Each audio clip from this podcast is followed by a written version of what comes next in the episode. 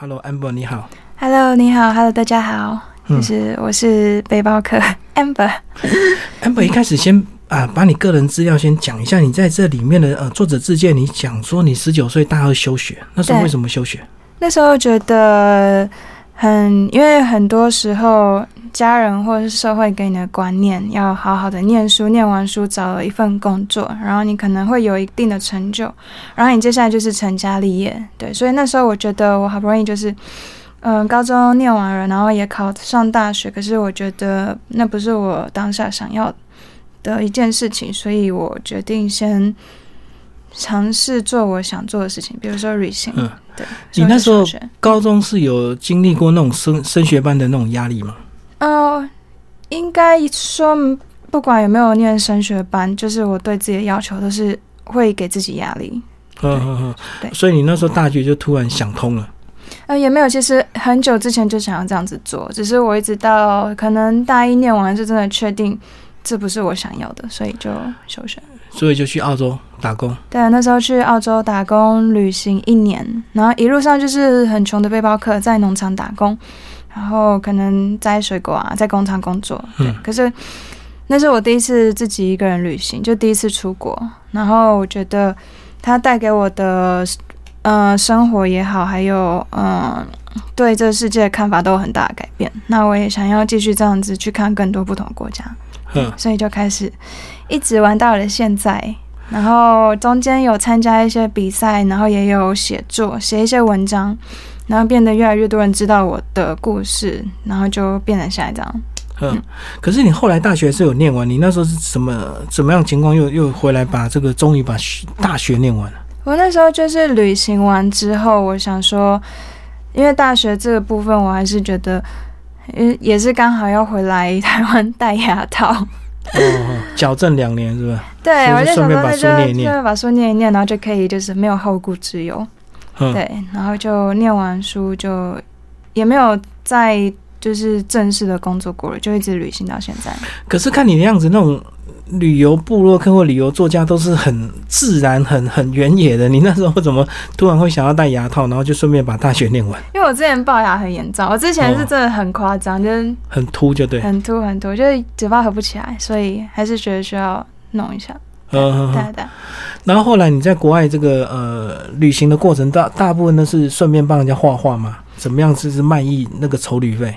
对啊，那其实街头卖艺是我那时候去印度玩，然后嗯我在每一个国家都会学一些不一样的特色的东西，因为那时候我觉得我休学，所以我就觉得不能好像就荒废了学习这件事情，所以我去埃及我会学潜水，那边是全世界学潜水第二便宜的地方，或者是说我在泰国就学泰式料理，那我那时候在印度我就看他们当地人在画那个纹身。对暂时性的汉娜，我就说可不可以教我，我就愿意付他学费。嗯，对他原本给我开三千块台币一个小时，对我想到怎么可能？对我就要走了，他就很怕我要走，他就降价，他就把我拉住，就说那不然五十块台币一个小时就好了。哇，三千可以自己降到五十块。对，反正我就在每个国家不学无术，加上我是住背包旅馆，然后有一些。可能你会认识一些就是平常生活圈不会遇到的人，所以我也会学他们教我，比如说用那个四根棉花棒去启动投币式的洗衣机，就你弄一弄。其实有点不良示范。对我后来又把钱投回去，就是学一下，或者是就是不学无术，也没有说不学无术，就是在国外学的这些东西，我就回台湾。那那时候身上也没有很多钱，我就觉得说，嗯搞不好我可以靠街头卖艺的方式生活，那就变成说我一到五在学校上课，在台大，然后礼拜六、礼拜天就在西门红楼后华山，我就直接街头卖艺画画，然后赚那个生活费。就画汉娜就对。对，可是我觉得我会到今天真的要感谢台湾人，就是你知道台湾人都很客气，他们嗯就是我画很丑，他们也不好意思说就是怎么画成这样子，他们就会沉默，然后就说、嗯，对，你那时候是自由打赏嘛，是不是？没有有收费的，有收费，对，对啊，啊是有定价吗？有定价，哦，所以你画的很丑，他们还是会付钱，就对。对，可是他们也不敢讲，就是说怎么画这么丑要我退钱，他们就说。啊，这什么时候会掉啊？就 是一画上去就只想掉的时间。对，好，我就是觉得他们这么客气，增长了我的我的自信心，所以我就想说，我想要靠这个方式环游世界看看。对，那就嗯对，这是一开始的经过。可是听你这样讲，很多年轻人反而会在旅行中反而迷失了，你知道吗？因为太好玩了嘛，就太好玩之后呼朋引伴了，就一直玩一直玩，玩到最后可能人生的蹉跎过了，或者是钱也花光了，那最后可能一事无成这样。那你怎么样能够坚定自己的一个信念？就是说我一定要找到一个目标，或者是我到一个地方，我一定要学一个什么东西，或者是像你这样最后能够出一点书，这样总算对自己的人生有一点交代。你怎么样不会迷失？嗯，我觉得我会遇到非常多的，比如说我可能会在一个观光景点，我会遇到一些社会位阶很高的人，他们一起去那个景点，或者说我会在背包旅馆遇到一些其实相对来说可能社会对他成功的定义是不合格的人。对对对，嗯，对，那你在这段过程中，你会发现很多国家各自的苦难。对，然后有些人他们真的是一出生就没办法选择，他们没有办法翻身或获得好的教育或好的家庭。那默默的，他其实也改变我的价值观，就是你对成功的定义，或者是你对一个人他人生有价值的定义也会改变。那我自己，我不觉得可能出一本书是成就什么的，但是我觉得我每一个阶段都有想要完成的事情，是我自这我自己给自己的目标。然后加上我是真的非常喜欢旅行，我喜欢在每一个国家看他们就是真正这个国家的风俗文化或是国际关系。对，那就是这样子。对。也没有说一直玩，然后都是在做我自己真的想要去了解或喜欢的事情。对对啊，因为其实自助旅行还是有很多程度嘛。有些人真的是吃吃喝喝交朋友就这样而已啊，然后是啊，有些人可能就是呃为了认识文化深度的体验，那是不同的一个层次哎。哦，所以你在旅整个旅行过程中也看到很多人有不同的目的，对不对？对，那那我觉得就是每个人他可能在。嗯，自己的国家工作的非常辛苦，然后很久了。那他出国可能就是想要放松，对。那我觉得每个人的目的性不一样。那旅行它已经是我主要生活的方式，就反而回台湾，然后可能 演讲工作对我来说，其实我还没有那么适应。那对，那我只是会比较专注于我在旅行当下获得的东西而已。对。所以你对群众还没那么习惯，一个人反而比较容易自处，就对。对，其实我比较喜欢一个人，因为我不喜欢讲话，所以我每次。办演讲要开始之前，我压力都很大，而且我也不喜欢，就是就是在公众场合就是被认出来，或是被就是就是或是影片或者是节目这样子。对我觉得我反而就是把它当成一个工作做完，就是回归到我自己原本生活。所以旅行是你的生活，那演讲反而变你的工作，压力比较大，对不对？嗯，对。好，我们来讲这一趟的一个南美洲啊。你好像去之前完全没有西语的准备，就这样去了。对啊，完全没有，因为我一直以为，因为我目前去到每一个国家，都是他们会当地人起码都会讲一点点的英文，基本的英文，非常基本的那种。我就觉得说够了，有时候真的不需要，嗯，很会讲当地人或对方需要，嗯，英文的能力。然后有时候 Google 翻译也很好用，可是到南美洲这个状况太多了，然后。又不会讲西班牙文，真的是一开始蛮吃力的，后来我就自己学。可是你还是很勇敢，买了一张单程机票去。对，嗯，然后也没有预定回来。因为如果买回来的机票，我就没钱了。所以你是打算那七个月再慢慢赚够回来？对对对，其实其实我觉得一开始也没有想太多，然后加上我每一次出国都是没有做什么计划，然后走到哪玩到哪。对，你家里没有那种？反对的声音，我觉得，我觉得他们已经放弃抵抗了。哦，就看你自由发展，习惯成自然。嗯嗯，好。然后在这篇文章里呢，在一开始就有讲到你非要去喝那个死藤水，跟我们讲这死藤水，它是不是有点这个，就是有点喝了会迷迷茫茫那种迷幻的感觉？嗯，他很多人都会觉得说它是迷幻药。那我稍微介绍一下，它这个东西是亚马逊居民。在雨林里面发现的植物，嗯，对，那一开始是他们，呃，亚马逊雨林的居民生病了，需要治疗，但是他们没有办法去看医生，嗯，所以他们部落里面会有萨满，就是类似台东部落里面的巫医，那他们会借由喝下死藤水呢，提升了感知，去跟植物沟通，那植物会告诉他病人需要什么样的药草来治疗，所以这个东西最一开始它就是一个宗教跟治疗的。所以一开始是萨满喝的，一开始是萨满喝了之后，他就变很敏感，然后他就会知道说这个病人需要什么植物，然后他就找那个植物。对，那正常喝下这东西是会有幻觉，就有些人他可能看到外星人或过世的亲人，对，所以跟个人的经验有关系，对不对？对，只是因为有研究就发现说，他喝下去之后会看到内心潜意识，或是你过去呃过往的伤痛，那他可能默默影响你，然后让到你变成现在这个样子，只是你不知道。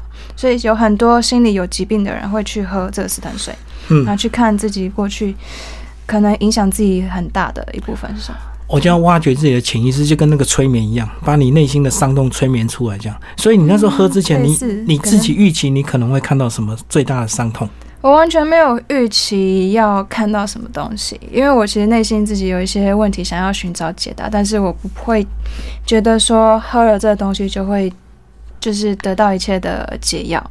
对、嗯我只是带着一个尝试，然后试试看，然后找我自己心要的东西，所以不期待看到那些幻觉。嗯，好，那你当然就想尽办法去找到一个萨满，对不对？他会配那个死藤水跟你喝，然后还有轻度、重度，然后还问你说你有没有吃一些精神药？如果吃精神药，你会变比较迟钝，然后就要比较重，对不对？对，就会需要比较重的浓度去压制反应。所以你一开始就是用最轻度就有感觉，对不对？嗯，对，因为可能我平常也没在干嘛，然后就是因为旅行太久了，然后生活没有什么压力，然后没有在工作，所以应该蛮健康，就对。对很健康。嗯所以你你那时候看到什么？虽然你书上用文字书形容有写一下，呃，喝下去的时候，你会开始感觉到自己的身体有一些反应，然后可能自己的身体慢慢感觉消失掉了。同时，你会有类似灵魂出窍的感觉，就是一来你的意识它在另外一个地方，可是同时你会觉得不舒服，你会想要吐，想要腹泻，呃，想要拉肚子，但你又可以同时清醒的去上厕所，完成这些东西，嗯所以它就是你会同时有两个感觉。就分身出来了。对，那你只要一闭上眼睛，你的意识在另外一个空间里面，你会会有一些不一样的、呃、视觉的看到或感受到的东西。嗯，对，那我个人是觉得进入一种状态，那个就是没有任何的情感，然后没有自我的意识的一种意识，然后就是进入了一个比较类似佛佛教的境界，就是嗯一个比较虚无的。就禅定的一个状态。对，嗯，然后喝这个还要有一些配套措施，还要有救护车待命，就是怕啊，有些如果你，那其实当地人真的太多观光客想要去喝了，所以有非常多的萨满，然后也有非常多的不同等级、不同价位的服务，所以你要真的付一万五台币去喝的话，那个有帮你准备救护车。对，嗯那如果最原始的话，在雨林里面，你要喝其实是不用付钱，你是自由捐献给萨满的，他是不能收钱。对，就是有这种哦，有商业化的萨满，也有真正那个对，嗯就是看个人的经济。状况。对，那要要不要有个朋友陪在旁边？万一你有什么状况，会不会有危险？你觉得嘞？呃，朋友的话，我觉得呃也可以看你的朋友有没有办法，就是跟你一起到亚马逊，或者是说你找一个你真的可以信赖的人。但是那个朋友千万不要喝比你重的，到时候变成你轻的还要照顾重的。对啊，哇，这个喝喝这个死潭水还蛮有意思。好，那另外呢，还有一篇讲到你去库斯克，库斯科，然后你还有拍影片，对不对？你跟一个这个、呃台湾的女孩子挑战用多少钱吃遍了这个他们的小吃，哦，好像有，我忘记花多少钱，但是我们什么都很便宜。对，都很便宜，大概十块、二十块台币就可以买到那当地的小吃。那因为它是南美洲嘛，所以小吃跟台湾平常路上见的一定很不一样，所以我们就拍了一个影片。对啊，你居然吃掉一个黑黑长长的那个什么叫天竺鼠的味道天竺鼠的胃袋，然后塞很多菜呀、什么，然后为什么会它是用烤的千万吗？不要买，为什么那么黑煮？我不知道怎么用的，因为我也不通西文，所以当下是我那个朋友在跟他沟通他，沟通，所以他就只是跟我说那个胃袋是天竺鼠的味袋，那我也不知道他到底放了什么东西，我就只是想说吃吃看到底好不好吃，千万不要试。我、看那个形状，我就很佩服你。对啊，那个黑黑一坨这样子，然后你居然能够咬下去，那你咬都没有一点焦味或者是烤焦的味道吗？要不然怎么那么黑呀、没有焦味，它可能本来就是颜色就那么深吧。嗯、嗯嗯然后你还有很坚决非要去喝那个青蛙汁，因为那时候其实我是看时尚玩家还是什么爱玩客，我有点忘记了。他就是在当就是号角响起在那边也是在南美洲。对喝青蛙汁，就是出轨那个。好，然后他们是 对，然后他们就是喝嘛，也是在同一个地方，我就想说他们都喝了，我也来试试看。对，后来我才知道那个是当地没有什么人在喝，就是只有观光客会干这种事情。哦，所以你看了，你以为是当地的习惯，结果根本就不是，没有人喝那个东西。对啊，对啊。所以那个买青蛙跟打果汁是另外，只是你们把它搞在一起而已。对啊，对啊，对啊，就是笨，就是我也不知道当时在想什么。然后你还说不知道买活的还买死的，最后你是买死的，买一只吗？买一只而已，哦，那 就够了。那他怎么调？帮你调味？他他就问我要加什么水果，我就说那那就选芒果好了，就随便选。所以喝下去其实有种芒果的味道，那青蛙汁味道很淡，可是。哦，因为你们青蛙很小只啊。对，可是没有重点是后来你知道打嗝出来都是那个青蛙味飘出来，它就像臭水沟的味道，哦，其实它就是死青蛙嘛，这个生的嘛。就是对啊，对啊，所以就是那个生肉腐败的味道吧。对啊。啊，你还很坚决。有机会请不要尝试。然后跟你陪同你的那个人，他有喝吗？哦，那个女生喝下去，他也喝。对他现在都再也没有联络过我了。哦，对，我知道你那时候是开直播，然后他看到你在当地，他就跑来跟你会合，就对了。对，我在那边住了三个月，所以就是有一些台湾朋友，他可能知道我在那个地方，所以他们来南美洲的时候就会私信我说，他也刚好在，要不要见个面？所以我那三个月大概接待了十几个台湾朋友，就带他们去吃东西，然后去爬山什么的。可是你自己西语也不通啊，怎么变成你带他们？可是因为我待很久了，所以那些景哦点跟吃饭的地方，就是比较推荐的，大概都知道。了解了解就变成你硬着头皮去去接接待他们，因为你直播一开，大家知道你在当地的嘛。对啊，对啊。所以你觉得这个好吗？你说就是接待这些人，还是久了会有点烦？久了其实蛮累的，所以我后来都不太敢让大家知道我去哪里。就一开始一定很新鲜，可是久了就会烦，对不对？对，因为我觉得就是在国外，我会想要照顾，就是来东亚都是一样来自台湾的朋友。对，但其实不管就是到后面有谁就是来，我都一定就是想办法接待啦。对啊，可照顾久也会有点那个啊，变成你的时间被分割掉了。对对对对。好，我们来讲那个亚马逊，你去那边求生，你还要去报，那个是等于是呃旅行社的一个行程，对不对？它其实，在当地比较多人参加，都是正常的认识陆地体验，植物，然后看动物的行程。然后这种求生，其实他们几乎没有在做，因为没有什么人要去。那我那时候是看到他们已经荒废的一些求生的营地，就是那个树啊、草啊都已经腐烂掉那个。对，那我就问说那是什么东西？然后他们，我一知道它是求生行程留下来的废弃营地，我就觉得说，其实蛮酷的，我想要试试看，因为我自己很喜欢看。可他一定不希望，因为你才一个人，而且你又是女生，对不对？对啊，但是他们就是后来就是有点被骗了，他就是开给我比较高的价格，那我一开始不知道，所以我就是想要去试试看好了，就是所以你还是接受，对不对？对我我是后来才知道那个金额跟我想象的落差蛮大嗯的。嗯嗯嗯。对，好，这不重要，反正我们就是只有带水、手电筒跟防蚊液就进雨林求生，然后几天几夜？一共待一个礼拜。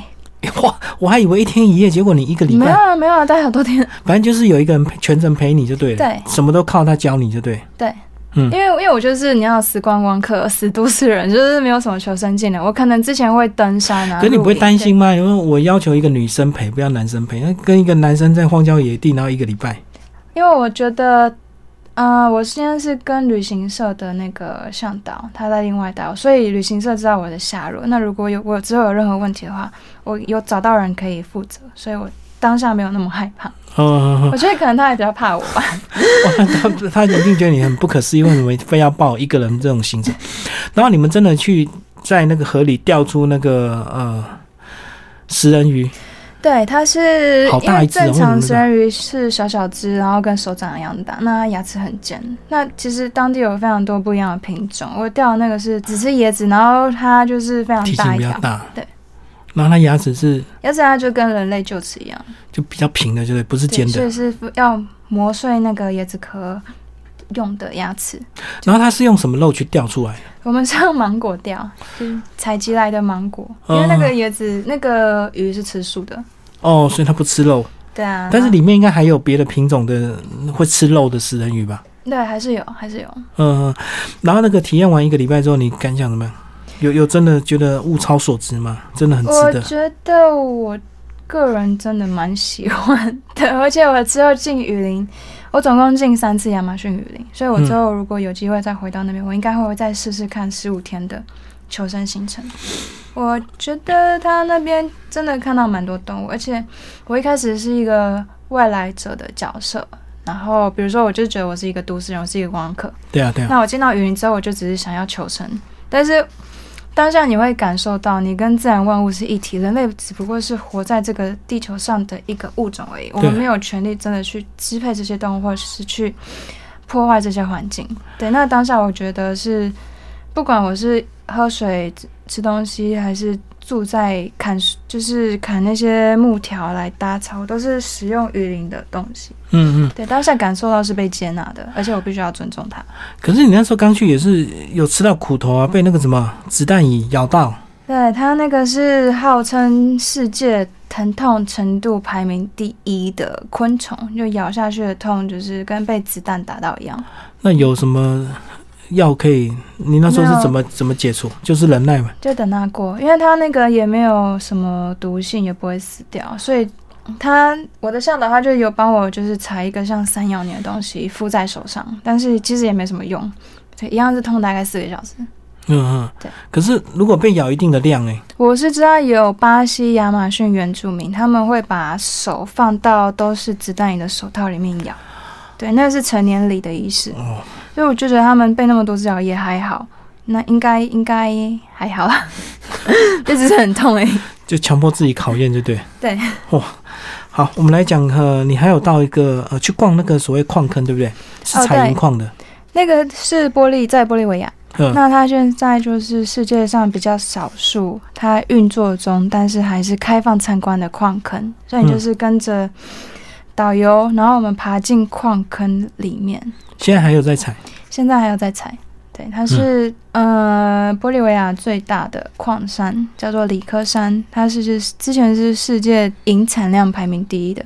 嗯，对，那都出口到欧美国家。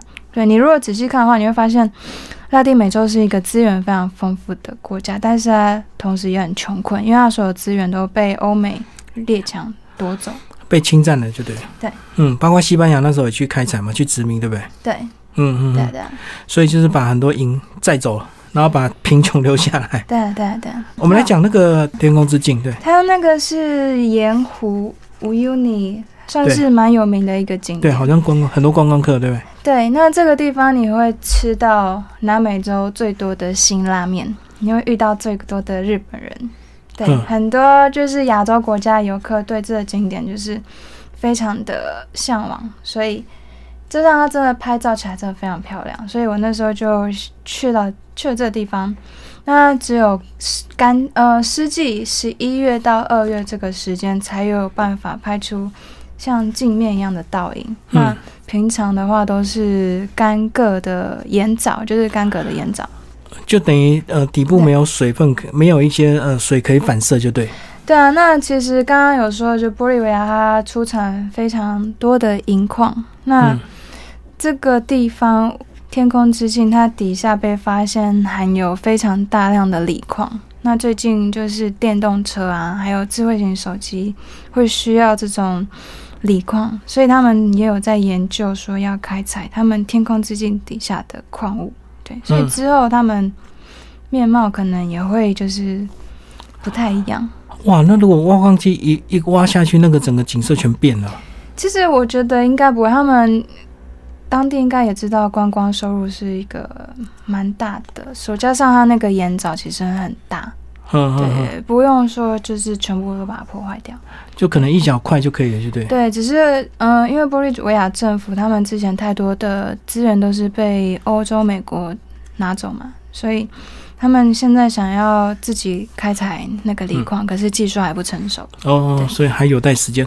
最后，你到底是怎么样存到回程的机票？是靠什么收入？我一开始就是叫卖艺嘛，可是我后来发现南美洲他们的薪水其实很低哦，没有那么高。那我会希望说，今天也可以帮助到当地人，因为我之前在国外街头卖艺的话，我都一定会再捐钱给当地的流浪汉。嗯嗯，对，所以我在当地我发现他们挣的薪水太低，我就想说，那不然试试看皮货好了，因为南美洲。的手工艺品真的蛮很有特色。哦，你讲批货，你那时候不是被一些已经有人下订单，是台湾网络跟你下订单吗？呃，对，因为我在库斯科待非常久，所以嗯我就决定要批货的时候，我就先拍照，拍我觉得 OK 的东西，然后放到网络上。那我有一个粉砖，所以那些人看到之后，他们就会想有兴趣想要买。对啊，可是你被那个库斯克的那些厂商气得要死，他们交货都随便讲的嘛，对啊，然后还会就地涨价。南美洲他们跟我们的观念不太一样，他们你可能问一个路，他真的不知道在哪里，但是他会随便跟你比一个方向。所以我那时候问路哦，不同的人都跟我比不一样的方向，三四个方向全部都乱指。嗯，对，那我在当地跟他们批货，他们也是可能跟你说这个礼拜交货，但他会拖一个月，或者是他要交货的颜色跟你订的东西是完全不一样的两个东西。对他们出尔反尔的程度比较严重一点。对，嗯对，所以我当初因为钱收了，商品也定了，所以就是造成蛮多困扰，被当地人整的蛮惨的。而且那时候语言又不通，要吵架也不知道怎么吵，对不对？对啊，嗯，对啊，就想说那就算了，没关系。对，就吃一点亏，就还是解决。啊，钱小在。对，哦哦，对啊。然后这个回到家之后的感想怎么样？你说回到台湾吗？对啊，对啊，这个七个月之后，什么？呃，七个月之后是怎么样决定差不多该回家了？呃，因为觉得玩的差不多了，然后那时候好像台湾已经有一些演讲都排好了，所以就先回来。哦，已经有通告，就对了。对，然后那时候我也有募资出版这一本书，因为我那时候在南美洲，就是我的旅费已经快花光，又还没有批货的时候，我就嗯想说，那试试看募资出版可以赚到一点旅费，所以就先募资。那我就觉得说，已经筹到一定程度的钱，那我也是先回台湾处理，把这些事情处理完再说，然后再继续旅行比较好。所以回台湾就是 处理这些东西，演讲、写书，对。所以那时候还没出版之前，已经募到几本了。哦，已经募到一定一定的金额了。嗯嗯嗯，就够了，就回来了。对对对，嗯，整个写作都是回来台湾才开始慢慢写的嘛。对啊！但是我在旅行的过程中，就有开始慢慢分享一些当下的故事。就粉砖那边就有一些 po 文了。嗯嗯嗯，对。嗯嗯，嗯那也因为这本书，我觉得它也完成了一个小小的梦想吧。因为我想要写书，但是我不想要透过出版社，我想要写自己想写的东西，就完全不会被限制，就对。对，所以这本书真的是完全就写的蛮自由奔放的，就里面会可能写跟你讲我怎么批货，或者是我喝石藤水的经验，或者是雨林里面求生到底发生什么事情。对啊，因为如果是出版社考量，他可能会要求你照片多一些，对不对？比较丰富，大家比较不用看文字那么累，一样。对，或者是说他们会希望我写一点攻略，因为老实讲，攻略的书卖的最好。工具书然后日本跟韩国的旅游书，你如果仔细看旅游类的畅销排行，都是工具书，还有那个日本、韩国最大众。嗯对，然后再来就可能是东南亚、泰国、香港。嗯，对啊，所以其实南美洲就是又远，然后又不是攻略，然后我觉得如果给出版社出，应该会就是改成我不喜欢的方向，所以这本书我就是完全走一个比较文学，可能有一点就是比较个人经验的。对，因为如果他们可能会比较商业化。对最后讲一下你这趟最大的收获吧。你觉得是在风景，还是在人跟人的相处上？我觉得是对南美洲又更加的了解一点。老实讲，我在一开始决定要来南美洲之前，我对每一个国家的地理位置，就是如果你把南美洲地图打开，我真的不知道哪一个国家在哪啊，里。对啊，我也我也常常听了之后，还要再看地图才能够确认那个上下位置、左右关系。对，那真的是到当地之后，我真的是到当地，然后才真的知道他们的历史，然后去读很多的书、文学、文献、影片、音乐、电影，就是还有博物馆，真的是我待那么久都是全看，所以我觉得旅行对我来说就是又更加了解南美洲一点。嗯，对。对啊，很多人呃旅行都会先挑比较安全，那个女生就是首重就是安全，你又是一个人，都会从欧美开始啊，你这你怎么都挑难度这么高的，然后又是语言不通的这个南美，我我喜欢就是像欧洲跟美国就没有感觉，我会比较喜欢味道比较重的，比如说呃蒙古、埃及、印度、东南亚或者是南美洲这种文化的气氛比较重的地方。是不是也是年轻要先挑难度高的？那欧美就是等老了退休再去就好。我觉得，我觉得看客人，就是每个人他们喜好的都不一样嘛。那我个人就是喜好去这种比较累的国家。好，最后安博分享你的这个粉妆好吧？你粉妆都分享什么讯息？就是你随时的旅游动态吗？嗯、我粉砖其实我最近比较少在分享了，对，因为嗯，呃越来越多认识我的人在看，所以我粉砖叫做安博不在家，我可能去尼泊尔会重新开始再写一些在尼泊尔发生的故事，对，那有兴趣可以看。嗯，好，今天非常谢谢我们的呃旅游作家 Amber 为大家介绍他的新书《安博不在家在南美洲》。好，呃，谢谢。